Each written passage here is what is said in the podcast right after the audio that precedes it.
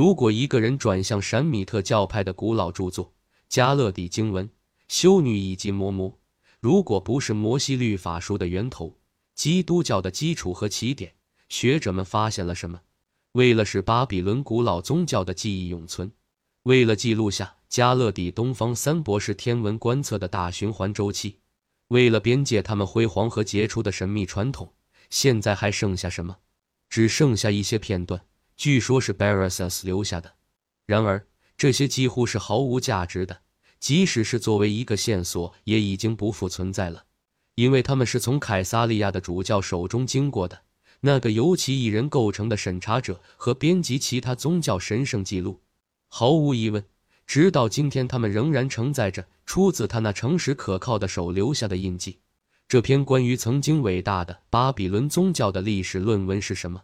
贝鲁斯神庙的祭司贝罗斯用希腊语为亚历山大大帝写的。由该神庙祭司保存的天文和时间记录，涵盖二十万年的时间，现在也遗失了。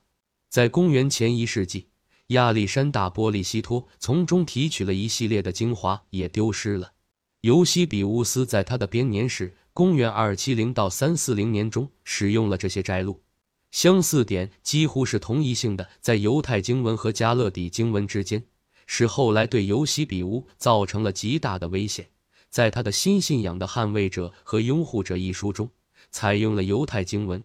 并附有一个荒谬的年表。可以肯定的是，尤西比乌斯并没有放弃埃及的马尼托斯同步表，如此之多以至于本生以最肆无忌惮的方式破坏历史。苏格拉底，一位五世纪的历史学家，和君士坦丁堡副主教八世纪西塞勒斯都指责他是最大胆和最绝望的伪造者。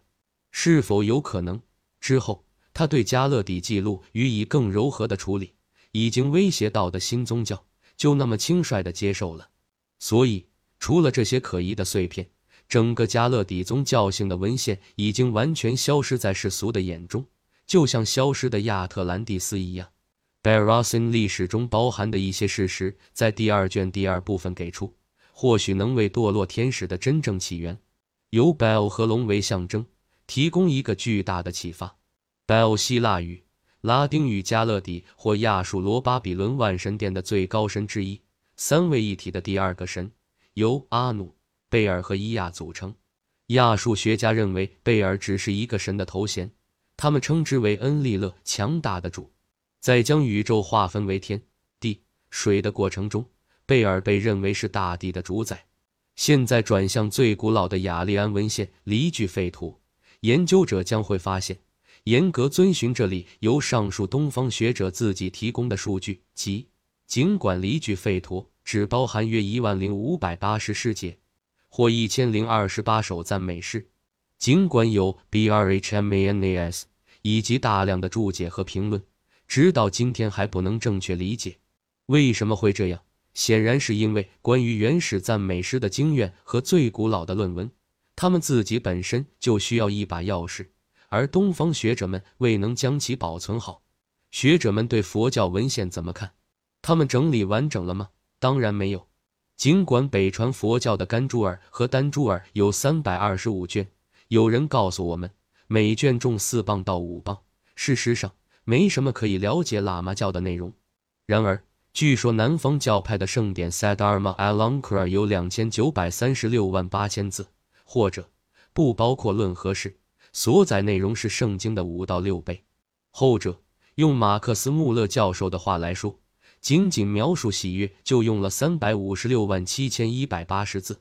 尽管如此，之后这些三百二十五卷实际上有三百三十三卷，甘珠尔包括一百零八卷，丹珠尔两百二十五卷。译者没有给我们提供正确的版本，而是把它们与自己的评论交织在一起。以证明他们的几个学派的教义是正确的。此外，根据南方和北方佛教学院保留的共同传统，佛教经典是由最初的八零零零零或八四零零零条教义组成，但大部分都丢失了，所以剩下的只有六千条教授给信众。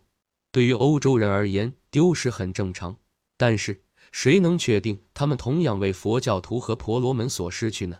考虑到一。佛陀教授记录的每一行字或他的良法，对于佛教徒的神圣性，损失了近七万六千条教义，似乎不可思议。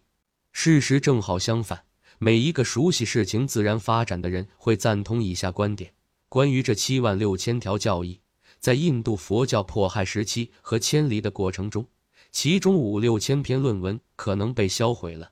但佛教阿罗汉修行者开始了宗教出走这一点已经确定。为了在克什米尔和喜马拉雅山以外传播新信仰，早在我们纪元之前的三零零年，公元前六十一年传到中国。这是 Kashyap 应明帝邀请去那里让天子了解佛教的教义的时候，这使得东方学学者说这样的损失似乎是有可能的，听起来很奇怪。这些学者看上去一点都没有考虑过丢失经典的可能性，只会发生在西方或他们自己。或亚洲人有着无与伦比的勇气，把他们最神圣的记录保存在外国人看不到的地方，因此拒绝将他们交付给亵渎和误用的种族，即使是远远优越于他们自己。由于几乎每个东方人，例如参见马克思穆勒的讲座，都表达过懊悔和无数的忏悔，大众会认为可以充分确定：一，A 古代宗教学者确实很少有数据可以支持得出。关于古代宗教的最终结论，因此，二 B 这种缺乏数据的情况丝毫不能阻止他们从教条主义中脱离出来。我们可以想象，多亏了经典中保存的埃及神权论和神秘主义的众多记录，以及许多古代作家，使埃及法老的仪式和信条至少应该被充分理解。无论如何，好过太过深奥的哲学和印度泛神论。欧洲在本世纪初之前，对其宗教和语言几乎一无所知。沿着尼罗河，面向全国，直到现在，每年和每天挖掘出土的最新文物，生动地讲述着他们自己的历史。但事实并非如此。博学的牛津文献学家，他们自己也承认事实。即使我们看到金字塔、寺庙和迷宫的遗迹仍然矗立着。他们的墙壁上有象形文字的铭文和有关神和女神们的奇怪绘画，